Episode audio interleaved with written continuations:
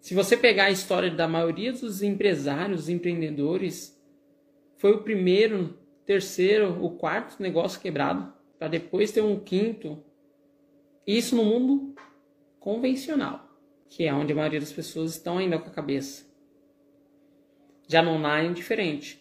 Mas mesmo assim, é preciso entender que é uma constância de tentativa e erro. Porque os erros do passado você pode corrigir. Quando você se dá a oportunidade de enxergar que é um processo, as coisas tendem a acontecer mais. Só que o grande problema que, eu, pelo menos o que eu vejo, é que a grande maioria começa, não dá certo e desiste. As pessoas começam em um nicho, aí não dá certo, aí vai e muda. Ela fica mudando. Sim. Né? Às vezes não desiste totalmente, mas muda de.